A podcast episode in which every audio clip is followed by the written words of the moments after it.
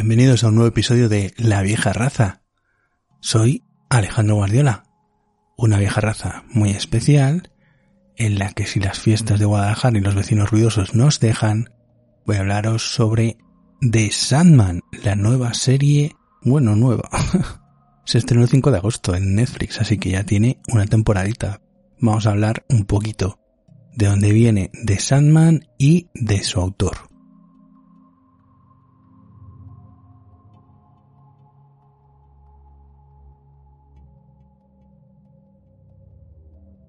Por cierto, que quería comentaros unas nuevas, nuevas novedades. Siempre me pasa lo mismo.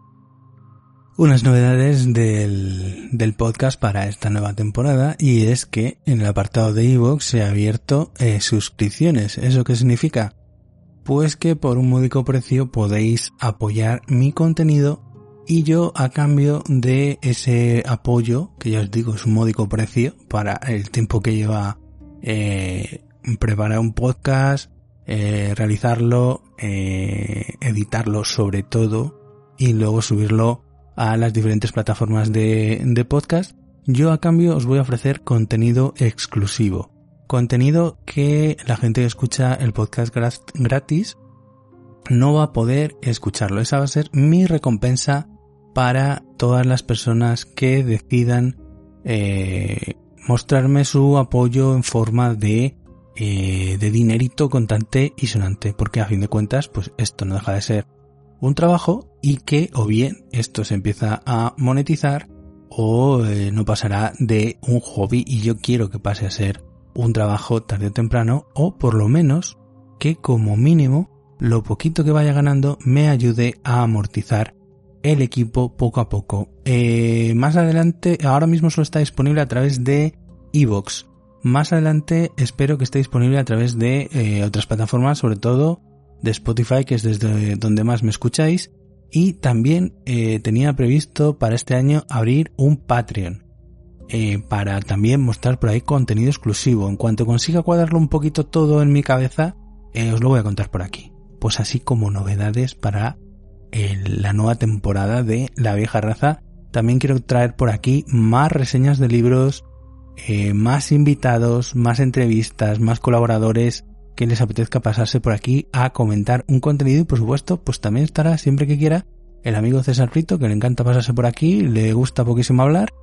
y eh, a comentar cualquier contenido que tengamos por ahí, serie, televisión y la verdad es que el verano nos está dejando una cantidad de contenido estupenda. Empezamos por Sandman, luego tenemos que si House of the Dragon, luego Los Anillos del Poder y madre mía, vaya polémicas que están trayendo estas dos series. Cuando no es por una cosa es por otra. Y bueno, pues vamos a dedicarle este podcast a The Sandman, la obra basada en los cómics de Neil Gaiman. Si no estás metido un poquito dentro del mundo del cómic de la literatura fantástica, probablemente no sepas quién es Neil Gaiman. Neil Gaiman es un autor, guionista, de eh,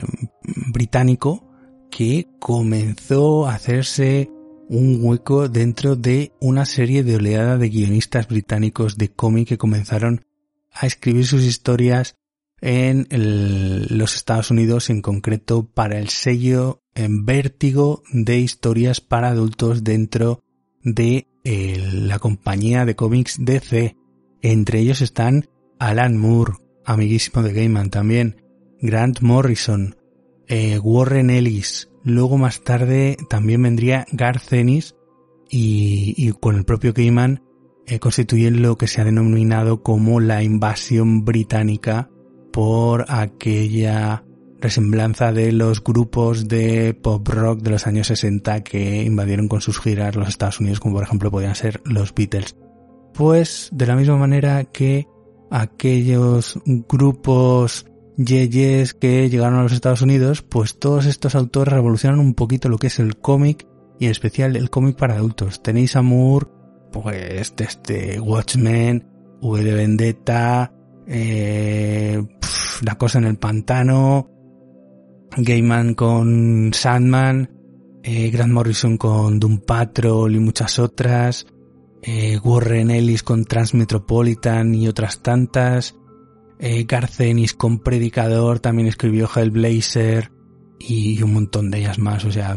todos estos guionistas son, para mí, están entre lo top del cómic para adultos publicado en los Estados Unidos y bueno, entre ellos está The Sandman, el hombre de arena de Sandman, basado en esa figura mítica que te trae los sueños para que duermas mejor. Es un cómic de fantasía oscura con algunos ligeros toques de terror y se publicó entre los años 1987 y 1991 en Vértigo, con lo cual es una serie cerrada, consta de no me acuerdo si son 70 o 75 números y luego tiene una especie de epílogo que mm, también sirve de forma de, introducción al personaje de no sé si son 6 o 7 números, Obertura, que escribió Gaiman en 2013. Lo característico de The Sandman es que no cuenta con dibujantes fijos, sino que a lo mejor cada arco argumental lo dibuja un artista y el siguiente lo dibuja otro, y además dentro de todos esos arcos argumentales, que la mayoría de ellos son temáticos, pues también tienen episodios autoconclusivos en los que demuestran el amor que tiene Gaiman tanto por ejemplo con la literatura inglesa como puede ser William Shakespeare, que tiene varios episodios dedicados a obras de Shakespeare, o a la mitología clásica también. Eh, la serie eh, adapta los dos primeros arcos argumentales, Preludios y Nocturnos, y luego Casa de Muñecas. Sandman está publicado en español y se está reeditando constantemente desde que lo sacó por primera vez 5, luego si no me equivoco pasar a los derechos a Norma, luego a Planeta y por último la última editorial que tiene la licencia de los cómics de Sandman en español es EC, perdón, ECC y tenéis varias opciones para comprarlo. Está la opción de lujo de a unos 30 o 30 y pico eh, euros por tomo con varias versiones incluso. Estas son versiones de lujo con tapa negra, incluso algunas vienen con eh, arena del sueño y están recopiladas por eh, Eterno, porque Sandman, de Sandman Sueño, forma parte de Los Eternos. Luego hablaremos un poco de Los Eternos. Luego tiene otra edición que va más por cada arco argumental, que está compuesta de 10 tomos, no me equivoco, que andan por 18 euros cada uno, todos ellos en tapadura. Y por último han puesto en marcha una edición económica de bolsillo, que es como tres cuartos de la edición normal de tamaño y a un precio de unos 9,95, con lo cual no tenéis excusa para leer a Sandman si os apetece, porque ya os digo, se está reeditando continuamente ese español. En español es uno de los cómics que más han influenciado a otros guionistas, al mundo del arte, luego Gaiman pues gracias a los cómics de Sandman, pues también ha tenido bastante éxito en lo que es la literatura fantástica, escribiendo novelas, escribiendo cuentos, escribiendo historias para niños, ha sido guionista de televisión, guionista de cine, eh, algunas de sus historias han llegado a la pantalla pequeña, conocéis American Gods, por ejemplo, aunque se canceló, tuvo tres temporadas, también Good Omens, Buenos Presagios, con Amazon Prime, eh, coescrita la novela original con su colega del alma Terry Pratchett, te añoramos mucho Terry, y en su momento también una serie para la BBC que se llamó Neverwhere, de la que luego él escribió su propia novelización. Eh, yo os animaría a que si encontréis por ahí alguna copia vieja, yo la tengo por ahí en algún CD,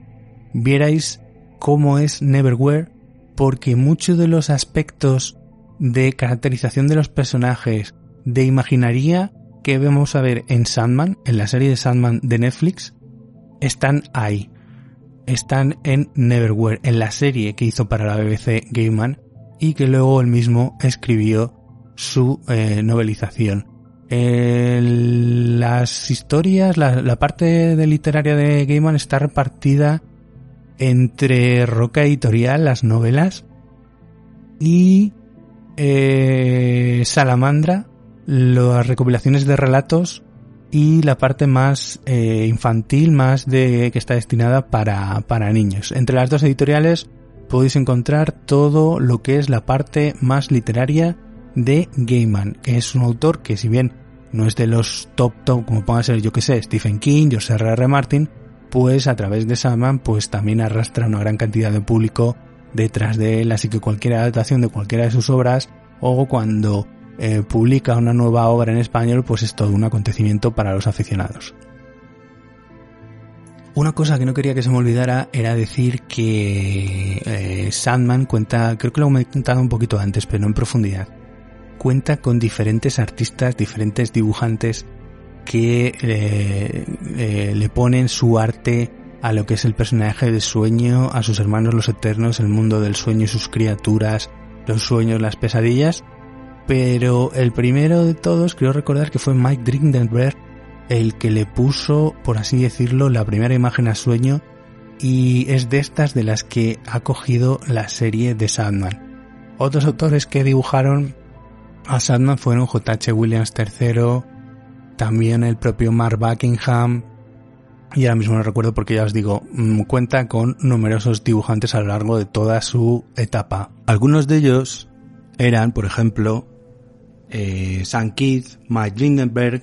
Michael Sully y con, siempre con las portadas del artista, ilustrador, eh, artista multimedia eh, Dave McKean, que siempre se dedicó solo a realizar las portadas de su amigo Neil Gaiman, con el que también hizo una película,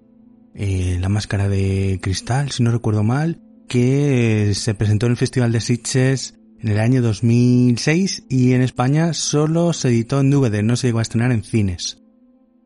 Por cierto, cabe decir que Sandman es uno de mis cómics favoritos. Lo he leído unas tres veces. Y en cuanto pueda recuperar mi, mi colección de cómics de Sandman de vuelta, porque está toda en casa de mis padres, pues seguramente me lo vuelva a leer de nuevo. Eh, me hubiera gustado hacer un versus, es decir, esa sección de la que he hecho ya algún episodio, en la que hablo del material original frente al material audiovisual, ya sea eh, película o serie. El problema es que no tenía frescos los cómics y que me suponía mucho más tiempo conseguir una edición que ya tengo, además en una edición muy chula, de lujo, eh, para volver a leerlos. Así que he decidido hablar solo eh, de la serie de, de Netflix y poneros un poquito en antecedentes sobre el autor, sobre los cómics en los que está basado y bueno, Gaiman yo creo que ya llevaba tiempo intentando que Sandman se adaptara eh, en algún formato audiovisual y que eh, los pasos previos pues no le habían gustado mucho y que cualquier propuesta que le habían hecho pues la había desestimado porque no le terminaba de convencer porque incluso él mismo había boicoteado eh, varios intentos que no le habían gustado como habían eh, intentado caracterizar al personaje de sus cómics. Y de repente sabemos pues que Gaiman entre sus muchas otras tareas como puede ser pues eso, la de llevar a la pantalla American Gods, aunque ahí no estuvo tan implicado, pero sí por ejemplo en Buenos Presagios junto a Terry Pratchett porque Terry Pratchett solo acordó llevar eh, la novela que escribieron a medias, si era el propio Neil Gaiman el que se eh, encargaba de adaptarla y por supuesto muy bien hecha con el propio David Tennant, Michael Sheen, que también salen por aquí por cierto, en un papel invitado los dos. Y eh, no hemos dicho que Neil Gaiman también ha sido guionista de una de las series de ciencia ficción británicas más longevas que más público ha contado, que más eh, gusta en el fandom, como es Doctor Who, que de ahí también vienen algunos de los personajes secundarios y personajes invitados que tenemos aquí en The Sandman. Entonces, bueno, cuando pasa todo ese tiempo y vas viendo pues eso que adaptan American Gods, que adaptan buenos presagios y dices, Colin, qué bien estaría una buena adaptación de Sandman adaptada por el propio Gaiman en gran formato con la cantidad de buenas series que se están haciendo ahora, con el presupuesto que están poniendo las plataformas para adaptar eh, novelas, para adaptar series. Tenemos la propia Juego de Tronos, ahora, eh, ahora con la Casa del Dragón, la propia Amazon, la morterada de dólares y de billetes verdes que ha dejado para hacer los Anillos del Poder y dices, y de repente nos enteramos que hay una adaptación de eh, Sandman para Netflix y en principio se habla de Joseph Gordon-Levitt como el propio Sandman. Luego Joseph Gordon-Levitt se cae del proyecto, pero se sigue escuchando hablar de que ese proyecto siga adelante sin él. Y eh, mm, Gaiman pues va lanzando pistas en sus redes sociales, diciendo Sam está más cerca que nunca, etc. Y vemos un detrás de las cámaras. Y lo siguiente que sabemos este mes de junio es que nos lanzan un tráiler. Y jolín, qué buena pinta tiene el tráiler. Si eso es lo que están haciendo con Sandman, una de mis series de cómic favoritas, yo la quiero seguir viendo en serie de televisión de Netflix. Y ostras, cuando se estrena el 5 de agosto en Netflix, con toda la pompa y boato, y dices, mmm, pues sí, se han gastado el dinero en los efectos, está bien adaptada. Es fiel cómic y también no lo es cuando no tiene que serlo, porque recordemos que estamos hablando de un cómic de los años 90, en la que la sociedad era de una forma diferente, eh, y la sociedad cambia, han pasado 30 años. Y eh, a esos eh, cambios que ha tenido la sociedad también se adapta el propio Gaiman. Es muy listo, es muy astuto, se va a hacerlo muy bien, tiene un ingenio increíble. Solo tenéis que ver las contestaciones que da a alguna gente un poco impertinente con los cambios que se han hecho en la serie de algunos personajes de género y de raza, que la verdad es que no importan demasiado para el desempeño del personaje, pero ya os digo, buscad las contestaciones del propio Gaiman para veáis, para que veáis lo brillante que es eh, lo listo que es, lo astuto que es y cómo eh, de bien eh, se ha adaptado esta serie por parte de Netflix. Es bastante curioso también que esta serie la adapte Netflix cuando los cómics son propiedad, pertenecen a DC dentro del sello Vértigo ahora extinto, pero incorporado dentro de los cómics de DC que a su vez pertenecen a Warner Brothers. Lo suyo hubiera sido que la propia Warner Brothers hubiera sacado en su plataforma de streaming, ahora mismo HBO Max, después de la fusión con Discovery Max no tenemos ni idea de, lo, de lo que va a ocurrir, en lugar de hacerlo en la plataforma de streaming de la competencia, aunque si bien producen ellos también la serie junto con Netflix y está adaptada por el propio Neil Gaiman, Alan Heimer y David S. Coyer, que ya eh, son colaboradores de años del propio Gaiman. Y con capítulos dirigidos por diferente gente, no demasiado conocida, la verdad, pero creo que ahí Gaiman ha estado muy encima de eh, toda la producción de la serie, de las selecciones del casting, de los efectos, de los guiones, del diseño de producción, y creo que lo que se ha hecho está muy bien hecho. O sea, para un fan de la serie, creo que se ha hecho un producto serio, un producto responsable, un producto para mayores de 18 años que es como es el cómic original. Para mayores de 18 años, que no se corta un pelo, eso sí, que no tiene una violencia desenfrenada o sexo o escenas de sangre corriendo como puedan tener otros productos, pero que eh, es para adultos de otra forma, te hace pensar, te deja cosas entredichas, no te lo ofrece todo mascado. Y todo eso, aparte de las interpretaciones majestuosas de varios actores de los que voy a pasar a hablar ahora, pues hace que este producto esté en el top por, para mí, no decirlo, junto quizás con Arcane de las mejores series de Netflix de todo el año y si me apuras hasta diría que de los dos últimos años. La serie de Sandman de Netflix está compuesta por 10 episodios que duran entre 35 minutos y alrededor de una hora. El episodio más largo es el primero, si no recuerdo mal. Y bueno, esa era la previsión inicial. Pero a los 15 días de estrenarse la serie, llega Netflix, sube un episodio nuevo de una hora que cuenta con dos historias, una historia animada, Los miles de gatos, y otra historia en imagen real que nos cuenta la historia de Calliope, que es muy importante en los cómics también pero vamos a hablar de la historia principal, el, el cuerpo más gordo de, la historia que son los 10 episodios principales. Pues Sandman está interpretado por Sueño, Matthew Sturridge. Eh, la mayoría del elenco es británico y creo que muy bien elegido, la verdad, por parte de, de Gaiman, que seguramente por sus colaboraciones en televisión ya en Good Omens y sobre todo en Doctor Who, conoce muy bien a los actores británicos y es que el elenco es de 10. Empezando por Matthew Storage, que yo creo que no es tan conocido. Em, esas facciones delgadas, esa nariz griega, ese eh, forma de expresarse, de poner los labios, esa voz profunda. La caracterización está bien hecha pero tampoco es excesiva porque el personaje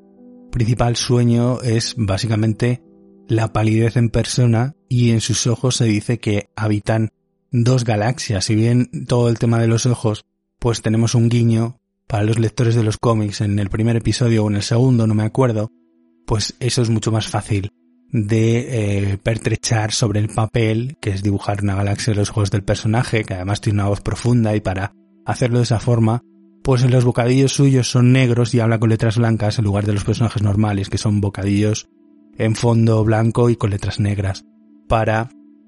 eh, de esa manera que el lector se dé cuenta de lo profunda que es su voz, de lo trémula que es su voz al hablar, y creo que aquí el actor lo ha hecho muy bien sin exagerar eh, lo más mínimo y que además no está para nada eh, sobreactuado, quería decir, que lo hace muy bien, que lo hace de forma muy natural, que cómo se mueve, cómo anda, cómo mueve las manos, cómo es su expresión facial. La verdad es que tiene escenas que parecen calcos de las viñetas de los cómics, hablando del Morfeo del sueño de los tebeos de Gaiman. Luego, mm, primer gran acierto en el casting, Matthew Starrich como eh, sueño, como Morfeo, el, eh, uno de los eternos. Otro de los grandes eh,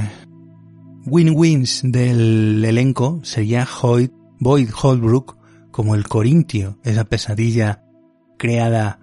por sueño que decide que eh, quiere escapar del mundo del sueño y lo que quiere es vivir junto a los mortales y alimentarse de ellos. La verdad es que han conseguido hacer un Corintio amenazante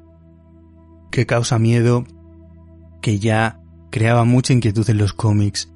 y han sabido ir convirtiéndolo en una amenaza que en varios momentos parece amenazar a los personajes y que de verdad tiene varias escenas realmente espeluznantes que crean inquietud. El actor creo que lo hace muy bien y además los efectos que conlleva su propio personaje pues creo que también están muy bien logrados. Luego, segundo gran acierto, eh, Boyd Holbrook como el Corintio, Seguimos con otro actor súper conocido, David Tulis, es un actor británico de los de primer nivel. Muchos lo conoceréis solo por eh, su caracterización del profesor Lupin de Harry Potter, pero es un actor que lleva en esto muchísimos años. Y aquí hace de John Dee, que es el, hijo perdido del hechicero Borges con su eh, amante Ethel que termina consiguiendo el rubí de eh, sueño, que lo termina corrompiendo y haciendo que su mente quede completamente desequilibrada y poco menos que no sea más o menos, no tenga muy claro básicamente eh, cuáles son las consecuencias de sus actos.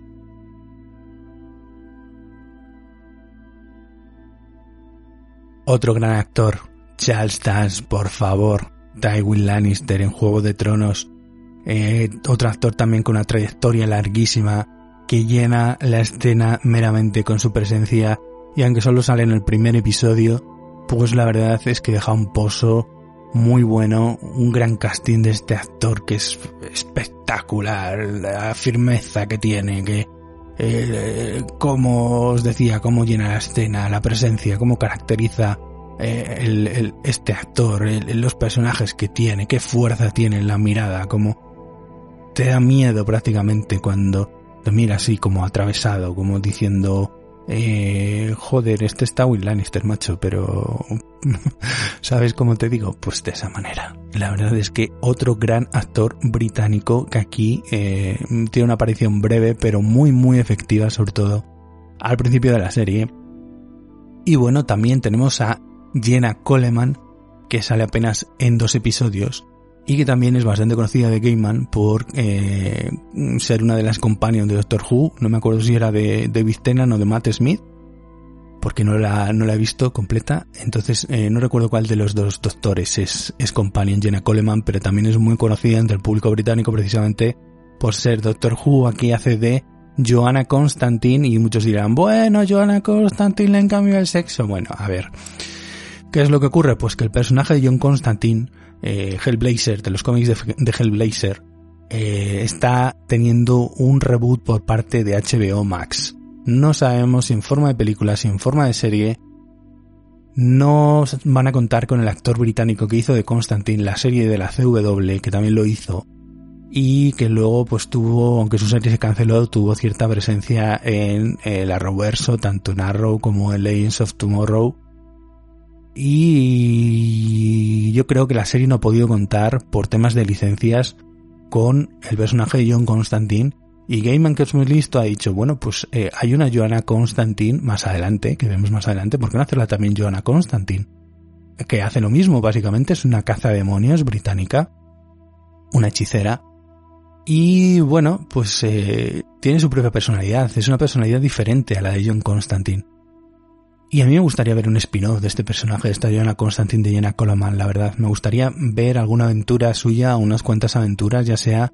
como un episodio autoconclusivo de Sandman o como un spin-off del propio Sandman, porque la verdad es que creo que le falta más papel. Yo quiero ver más a esta chica haciendo de Joanna Constantine.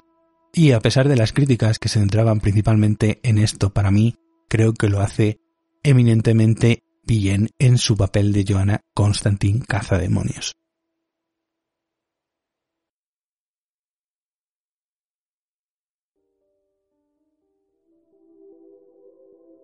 Bueno, luego tenemos que la temporada, aunque está compuesta por 10 episodios, nos cuenta dos arcos argumentales de Sandman. En primer lugar sería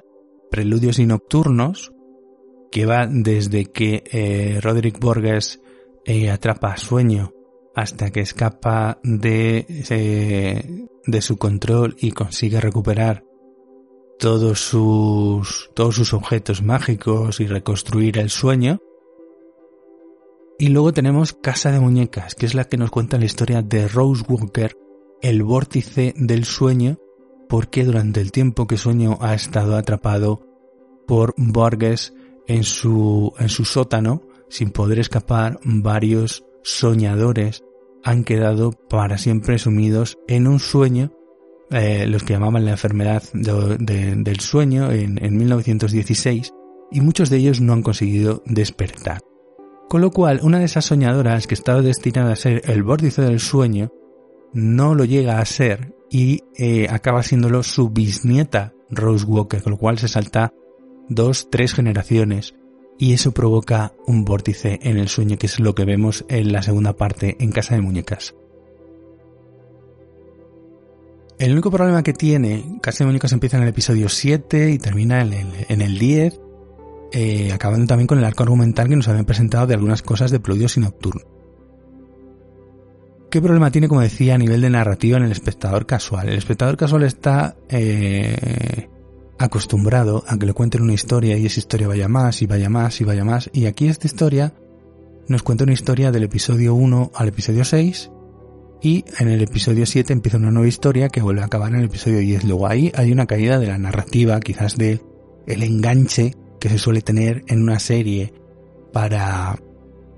para seguirla viendo, para ver un episodio siguiente, ese binge watching que al que nos tiene acostumbrados eh, Netflix y por eso precisamente yo creo que Sandman era una serie perfecta para haberla visto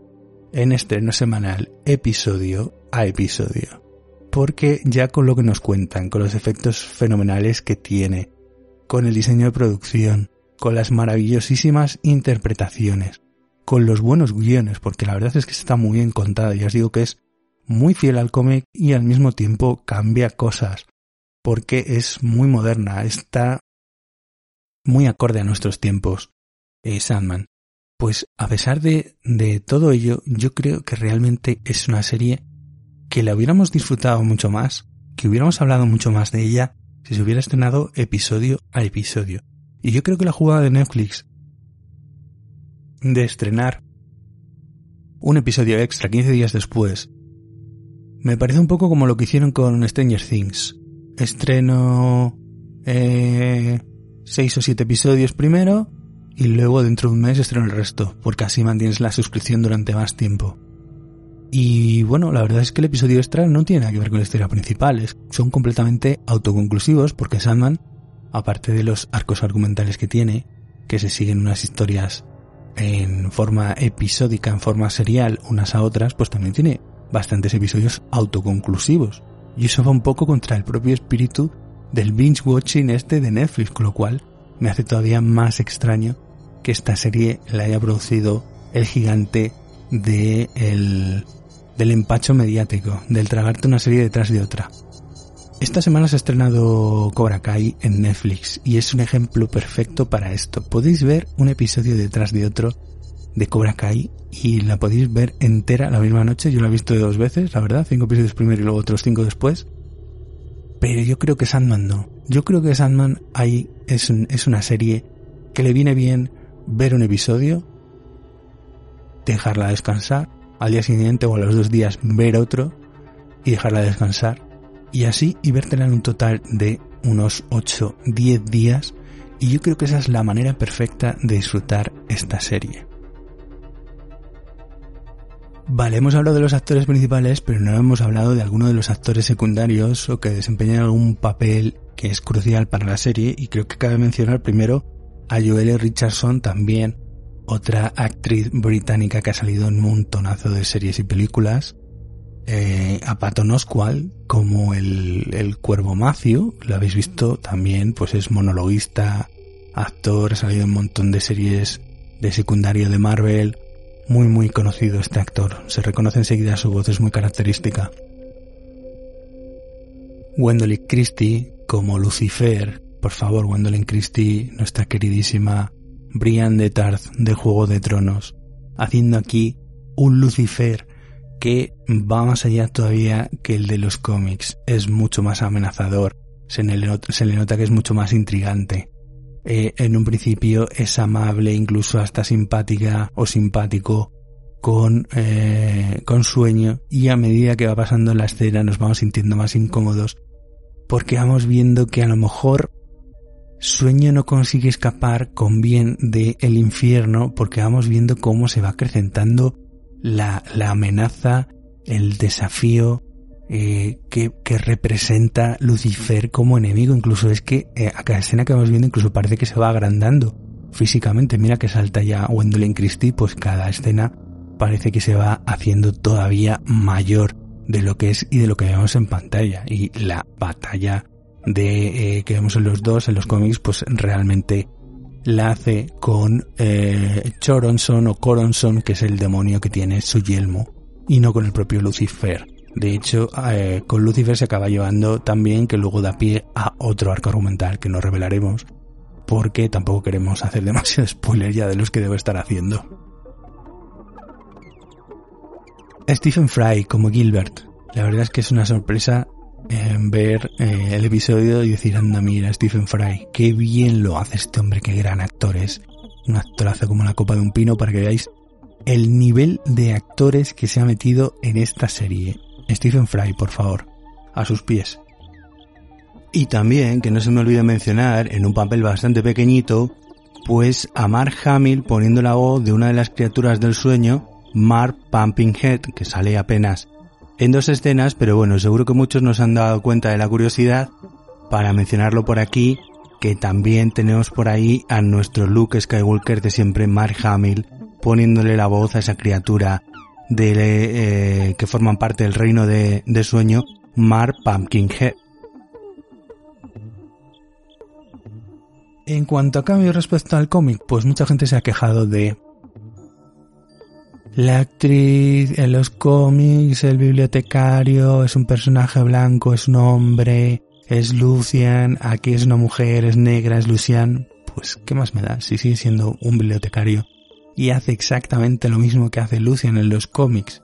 que es intentar advertirle a, Sueño sobre los peligros que hay detrás de diferentes cosas y eh, como consejero principal es la mano derecha de, de sueño en su, en su reino y lo hace perfectamente la actriz. Más cosas. Es que muerte tiene que ser una blanquita gótica. Pues aquí es una mujer negra, lo hace perfectamente bien la actriz, que no le he apuntado, no recuerdo quién es, lo podéis encontrar en MDB perfectamente. y no tiene ningún tipo de consecuencia que se le haya cambiado de raza. Rose Walker, exactamente igual. En los cómics era una blanquita, de rubia, de pelos de colores, y aquí es una chica negrita, bajita, también con pelo de colores. ¿Cambia eso en algo en el desempeño del personaje? No, no pasa absolutamente nada. Y no es inclusión forzada. Ese término woke que se está poniendo tanto de moda para mal. Y por último el cambio en Lucifer, que ya os he mencionado. En realidad el Lucifer de los cómics es mucho más eh, compasivo, es mucho más simpático hacia la lo que le está ocurriendo a Sueño. Realmente no llega a ser tan amenazante como vemos a Gwendolyn Christie en ningún momento. Y aquí probablemente se esté abriendo una nueva trama cuando terminamos de ver Sandman. Por medio tanto de Lucifer como también de la hermana menor de Sandman, Deseo. De los Eternos no hemos hablado mucho. The Endless, los Eternos, que no son dioses, no son, por así decirlo, superhéroes, sino que son más antiguos que los dioses, porque a los dioses los crearon los humanos. Ellos son destino, muerte, eh, dream, sueño, que son los tres mayores, y luego estarían deseo y desespero, las gemelas, destrucción y delirio, que sería más pequeña. Destrucción creo que va después de sueño, no me acuerdo. En estos momentos de la historia no hemos visto todavía a Destino, eh, Destrucción nos han dejado ya un guiño por ahí de que está desaparecido, si os acordáis, cuando eh, Sueño va a ver a Deseo en la galería que tiene con los objetos de que representan a cada uno de sus hermanos, el que representa a Destrucción está vacío. Y tampoco hemos visto a Delirio, que para mí tiene una de las tramas más divertidas de la serie.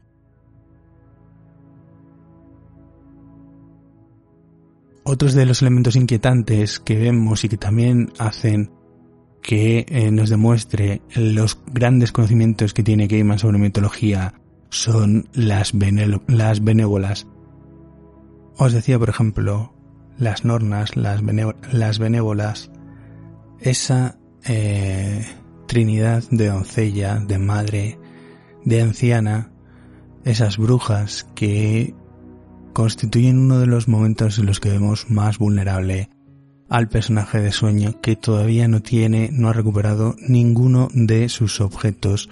mágicos y sabemos que cualquier cosa puede ocurrir con estas brujas. Ese segundo momento de mm, que vemos a Sueño tan vulnerable es en el infierno, aunque aquí ya cuenta con su bolsa de, de arena, y por último con un John Dee desquiciado eh, trastornado por el, poder que tiene el rubí y que causa en los mortales pues eh, eh, trastornos como en el que se acaba asumiendo el personaje que representa David Tullis. de Sandman me parece que es una fantasía oscura para adultos por planteamientos como las situaciones que, que nos, nos está contando. No toma por estúpido al espectador,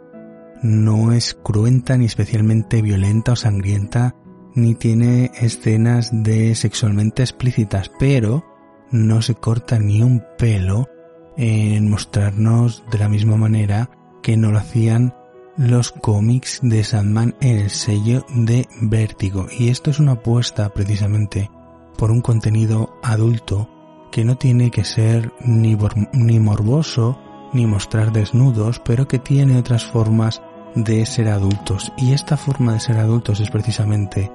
lo que yo critico más de la mayoría de las series de Netflix, de la mayoría de las series de Netflix que se adaptan de algún material original, le hace Locan Key, le hace eh, mm, The Witcher, sí, y alguna que otra más, por ejemplo. Por supuesto, Sandman se centra en el protagonista, en el personaje principal, que no deja de ser sueño de los eternos, y vemos a un sueño desde un principio en el que no está al máximo de su poder, sino que es vulnerable, pues apenas está empezando a recuperar sus objetos y a reconstruir su reino destruido por todos los años que ha estado ausente, y vemos que su carácter es el de un gobernante estricto, pero al mismo tiempo eh, justo, y también que parece ser bastante cabezón, parece que no escucha a nadie, pero termina por, por hacer caso de los consejos tanto de Lucian como de su hermana de, eh, de muerte. Creo que la serie consigue ser muy entretenida. Invita a seguir viendo el capítulo siguiente, pero ya os digo, yo creo que le sienta mejor un visionado de episodio a episodio. Y ya os digo, creo que, que eso le había sentado mucho mejor a la serie. Si fuera mi sección de versus comparando el material original con la adaptación audiovisual, yo creo que tendría un empate técnico, porque es que lo han hecho tan bien. No diría que mejor que los cómics,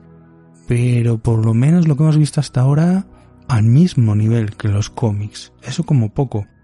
Y a pesar de ello, pues sí, tiene sus fallos, tiene algunas cosillas. Ya os digo que para el espectador casual que no conoce los cómics, el paso del primer arco argumental al segundo puede suponer una caída en el interés porque el cliffhanger, ya no es cliffhanger porque es el inicio de una nueva historia y ahí algún espectador casual lo podemos perder por el camino. Pero aparte de eso, creo que, poco más se le puede achacar a esta serie. O es que está hecha realmente con mucho gusto, con mucha elegancia, que, que se le ha puesto presupuesto, que se le ha puesto medios y que se le ha puesto eh, trabajo creativo por delante y un elenco espectacular.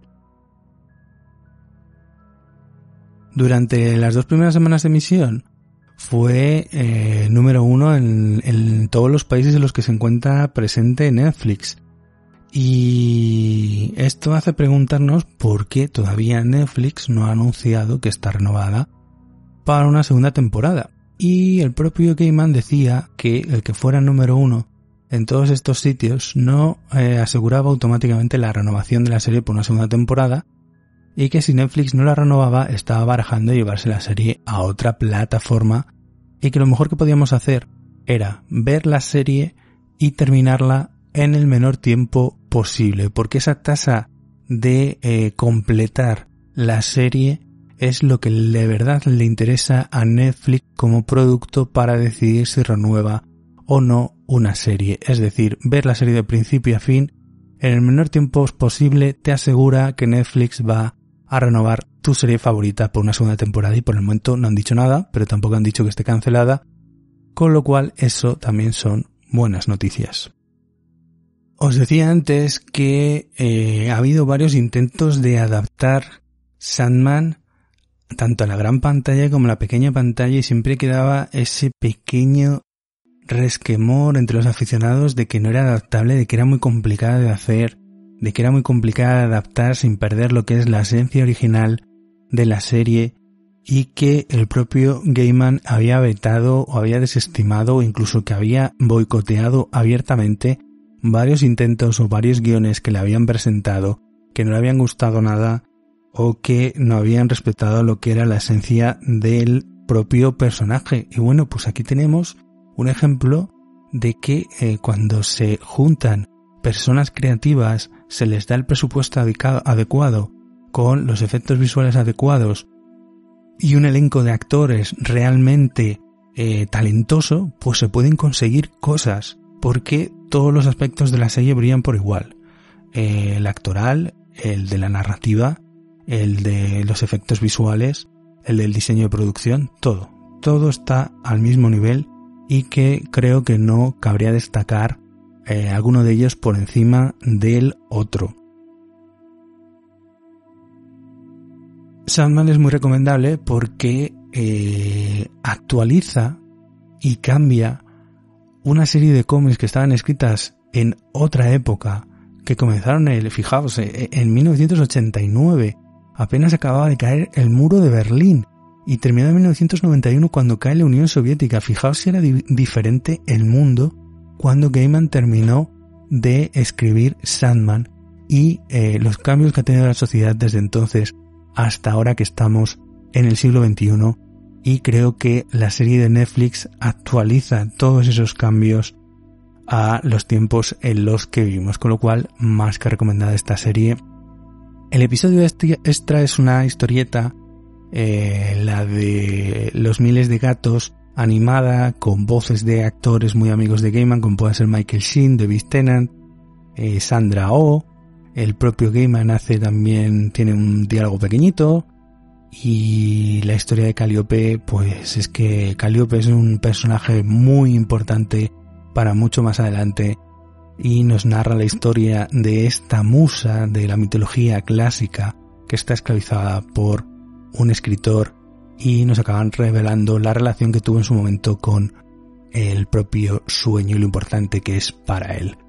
Pero ya os digo, estas dos historias son autoconclusivas, se pueden ver de forma separada, independiente, porque la historia principal está en los 10 primeros episodios, pero se agradece este extra de más que nos dejó Netflix y espero que más adelante nos vayan dejando más extras de este tipo autoconclusivos si es que Netflix a fecha de hoy, que es 12 de septiembre cuando estoy grabando esto, no ha anunciado todavía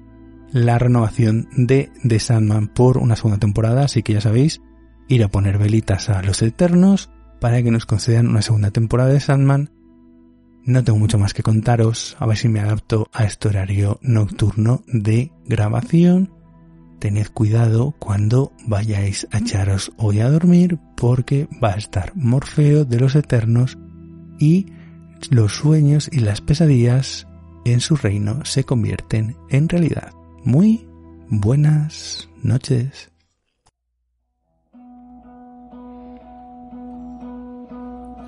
Grind your heels into the sheets. Grit your teeth and get some sleep this evening. Counting sheep. Restless